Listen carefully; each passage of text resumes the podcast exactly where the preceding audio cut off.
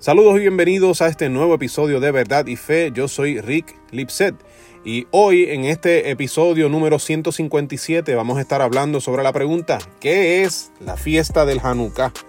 Y es una pregunta que quizás muchos de ustedes se han hecho en algún momento eh, porque específicamente en este tiempo del año donde se, celebra la temporada de Navidad, eh, vemos que también se hace alusión en algunos lugares sobre hacia esta fiesta de Hanukkah. Y es que en esta época de celebración donde nosotros los cristianos conmemoramos tradicionalmente el nacimiento de Jesús, vemos que nuestros amigos los judíos celebran el Hanukkah. En este año, el 2022, Hanukkah comienza en el anochecer del domingo 18 de diciembre y va a, concluir en el anochecer del lunes 26 de diciembre. Así que son ocho días donde cada día se conmemora encendiendo una vela que se llama el menora. La novena vela del menora es la vela que se utiliza para encender las otras ocho. En esta temporada escuchamos mucho que dicen felices fiestas o happy holidays en inglés en vez de feliz Navidad. Y es, y es que este lenguaje inclusivo tiene la intención de funcionar para los cristianos y también para los judíos, que ambos tienen festividades importantes en este tiempo, e incluso para cualquier otro tipo de cosmovisión que también celebra en este tiempo, inclusive los ateos, que no celebran ninguna de las dos, pero sí celebran un tiempo de festividad donde se organizan y se eh, ven con sus familiares.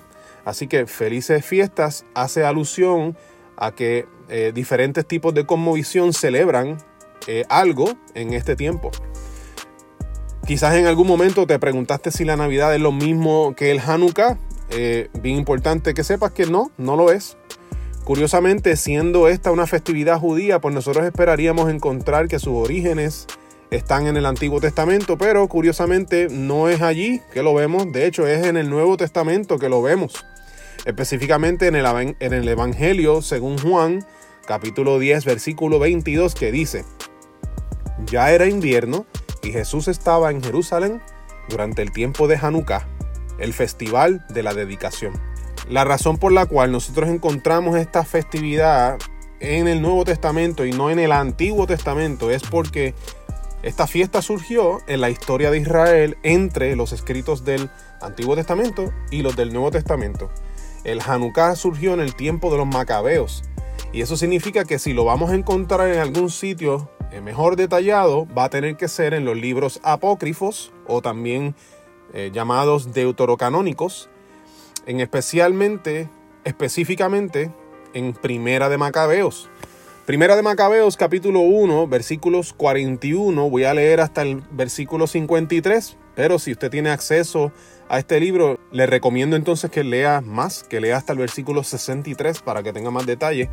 pero en Primera de Macabeos 1, 41 al 53, en la, en la traducción Dios habla hoy, dice, el rey publicó entonces en todo su reino un decreto que ordenaba a todos formar un solo pueblo, abandonando cada uno sus costumbres propias. Todas las otras naciones obedecieron la orden del rey y aún muchos israelitas aceptaron la religión del rey. Ofrecieron sacrificios a los ídolos y profanaron el sábado. Por medio de mensajeros el rey envió a Jerusalén y demás ciudades de Judea decretos que obligaban a seguir costumbres extrañas en el país y que prohibían ofrecer holocaustos, sacrificios y ofrendas en el santuario, que hacían profanar el sábado, las fiestas, el santuario y todo lo que era sagrado que mandaban construir altares, templos y capillas para el culto idolátrico, así como sacrificar cerdos y otros animales impuros, dejar sin circuncidar a los niños y mancharse con toda clase de cosas impuras y profanas, olvidando la ley y cambiando todos los mandamientos. Aquel que no obedeciera las órdenes del rey sería condenado a muerte. Esta orden fue enviada por escrito a todo su reino. Además, el rey nombró inspectores para todo el pueblo y dio orden de que en cada una de las ciudades de Judea se ofrecieran sacrificios. Muchos judíos traicionaron la ley, acudieron a cumplir estas órdenes con su perversa manera de proceder, obligaron a los verdaderos israelitas a esconderse en toda clase de refugios. Y ahora si brincamos entonces un poco más adelante en Primera de Macabeos capítulo 4, versículos 36 al 51, nuevamente en la versión Dios habla hoy, encontramos que dice así, Judas y sus hermanos dijeron entonces, ahora que nuestros enemigos han sido derrotados, vayamos a purificar y a consagrar el templo. Todo el ejército se reunió y subió al monte Sión. Allí vieron el templo en ruinas, el altar profanado, las puertas incendiadas. En los atrios crecía la maleza como en el bosque o en el monte. Las habitaciones estaban destruidas. Entonces se rasgaron la ropa, dieron muestras de intenso dolor, se cubrieron de ceniza y se inclinaron hasta tocar el suelo con la frente. Luego, al toque de las trompetas, clamaron a Dios. Enseguida Judas dio a sus soldados la orden de atacar la ciudadela, mientras él purificaba el templo. Escogió sacerdotes de conducta intachable, cumplidores de la ley, para que purificaran el templo y llevaran las piedras profanadas a un lugar no sagrado. Estuvieron pensando qué hacer con el altar de los holocaustos que había sido profanado, y por fin se les ocurrió la buena idea de destruirlo, para que no fuera una continua acusación contra ellos, puesto que los paganos lo habían profanado. Así pues, demolieron el altar y colocaron las piedras en la colina del templo, en lugar apropiado hasta que viniera un profeta que les indicara lo que debían hacer con ellas. Luego tomaron piedras sin tallar, según lo ordena la ley, y construyeron un nuevo altar igual al anterior. Reconstruyeron el templo, restauraron su interior y purificaron los atrios. Hicieron nuevos utensilios sagrados y volvieron a instalar en el santuario el candelabro, el altar del incienso y la mesa para los panes sagrados. Quemaron incienso sobre el altar y encendieron las lámparas del candelabro para que alumbraran en el santuario. Pusieron panes sobre la mesa y, corta, y colgaron las cortinas y así terminaron todo su trabajo. Así que como podemos ver, en este tiempo que fue escrito en estos libros históricos que no forman parte de lo que nosotros eh, los cristianos eh, protestantes consideramos como inspirados por Dios, estos libros históricos no inspirados contienen la historia de los macabeos y aquí estamos viendo eh, el inicio del Hanukkah, donde había un rey que creía o se, o se proclamaba a sí mismo como una deidad y creó su propia, su propia religión con sus propias leyes y quería que entonces Israel obedeciera sus mandatos porque después de todo se suponía, según él creía, él era divino. Y entonces los israelitas verdaderos comenzaron a morir porque los mataban por estarse yendo en contra de este rey. Pero entonces cuando finalmente le vencen, entra Judas, entran los, los macabeos y comienzan a purificar el templo. Y cuando purifican el templo, empiezan a encender estas lámparas del candelabro, que es lo que hoy día se conmemora al eh, incendiar o al, prender, encender el menora, el candelabro de nueve velas que los judíos utilizan en este tiempo. Si vamos al libro de Éxodo, en nuestras Biblias, en el capítulo 27, versículos 20 al 21, vemos que dice lo siguiente. Ordena a los israelitas que te traigan aceite puro de oliva para mantener las lámparas siempre encendidas Aarón y sus hijos se encargarán de arreglar las lámparas para que ardan delante del Señor toda la noche en la tienda del encuentro con Dios, fuera del velo que está junto al arca de la alianza. Esta es una ley permanente para los israelitas y sus descendientes. Algo bien interesante que, vemos aquí, eso de, de, traer el aceite puro de oliva para mantener las lámparas siempre encendidas. Ese aceite no era un aceite que, lo podían ir y comprar en una, en una tienda fácilmente, sino que había que prepararlo, había que tener eh, todas las especias necesarias y todas las, las plantas necesarias para extraer este aceite y tenía que ser el mejor de los aceites, así que conllevaba un tiempo para poder tenerlo. Pero si, si recordamos que aquí eh, habían, habían ocupado el templo, habían profanado todo, tenemos que entender entonces que no había suficiente aceite porque había sido profanado. ¿Verdad? Así que cosa, cosa de que cuando vinieron entonces y encendieron estas lámparas del candelabro, estos macabeos tuvieron otro problema adicional y es que no tenían aceite puro de oliva suficiente como para que las eh, velas permanecieran encendidas.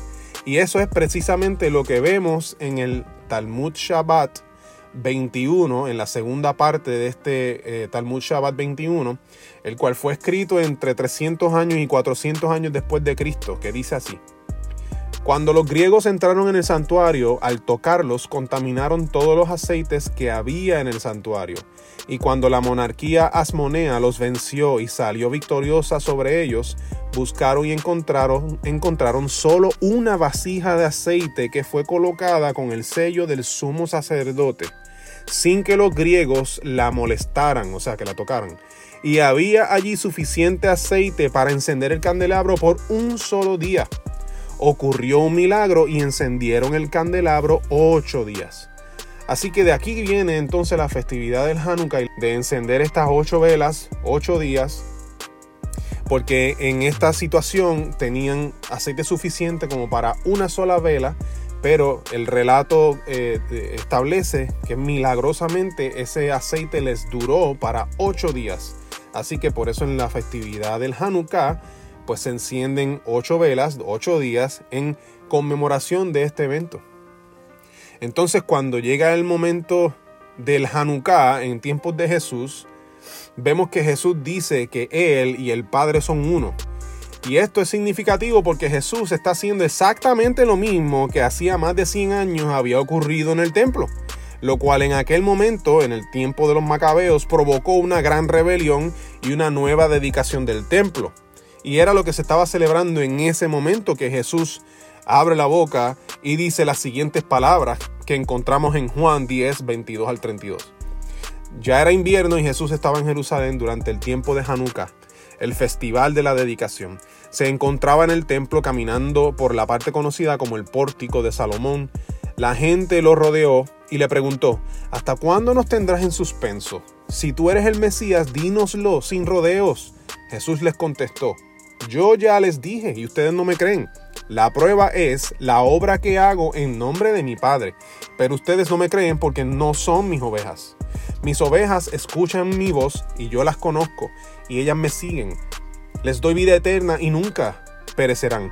Nadie puede quitármelas porque mi Padre me las ha dado y Él es más poderoso que todos. Nadie puede quitarlas de la mano del Padre. El Padre y yo somos uno. Una vez más la gente tomó piedras para matarlo. Jesús dijo, bajo la dirección de mi Padre he realizado muchas buenas obras, por cual de todas ellas me van a apedrear. Entonces aquí Jesús con sus acciones estaba dejando claro que nadie tiene derecho a definirle a Él, sino que Él fue totalmente claro, Él está estableciendo aquí que Él es Dios. Ahora, el contexto de donde está sucediendo y el tiempo que está sucediendo, recordemos que esta gente está celebrando el Hanukkah, donde establecen o, donde recuerdan ese momento en su historia donde vino una persona y dijo que era Dios y se levantó una gran revolución en contra de este rey y hubo que retomar el templo para purificarlo. Jesús estaba haciendo aquí lo mismo que había ocurrido en el pasado, donde alguien se postuló como, igual a Dios y por lo tanto había obligado a que se hicieran sacrificios incorrectos en el templo y que lo profanaran. Se estaba repitiendo esta historia, pero en esta ocasión de manera correcta, porque aquí estaba Jesús diciendo o revelando que Él era Dios. Por lo tanto, el Hanukkah es una festividad judía que marca el retomar del templo para purificarlo y regresar a la observación de la ley de Dios dada a Moisés. No es lo mismo que la Navidad. Es una fiesta que seguramente Jesús, siendo judío, también celebró, pero que hoy día es imposible hacerlo, ya que la profecía de Jesús se cumplió y ese templo fue derrumbado. Espero que este episodio les haya sido de gran bendición. Mi nombre es Rick Lipset Recuerda que puedes encontrar nuestro Ministerio de Apologética en verdadyfe.com. Puedes enviar tus preguntas a nuestro correo electrónico eh, preguntas. Estamos en las redes sociales, estamos en YouTube, que te invitamos a suscribirte a nuestro canal y darle a la campanita para que cada vez que subamos contenido nuevo pueda, pueda ser alertado de que llegó. Tenemos nuestro podcast que está disponible en las principales plataformas de podcast y tenemos nuestra tienda de mercancía en verdadifestore.com que con tu compra allí de nuestras camisetas, hoodies, sweatshirts y demás, vas a estar ayudando a que nuestro ministerio pueda continuar trabajando para bendecir a la iglesia de Jesucristo. Eso es todo por hoy, Dios les bendiga y será hasta la próxima ocasión. Saludos.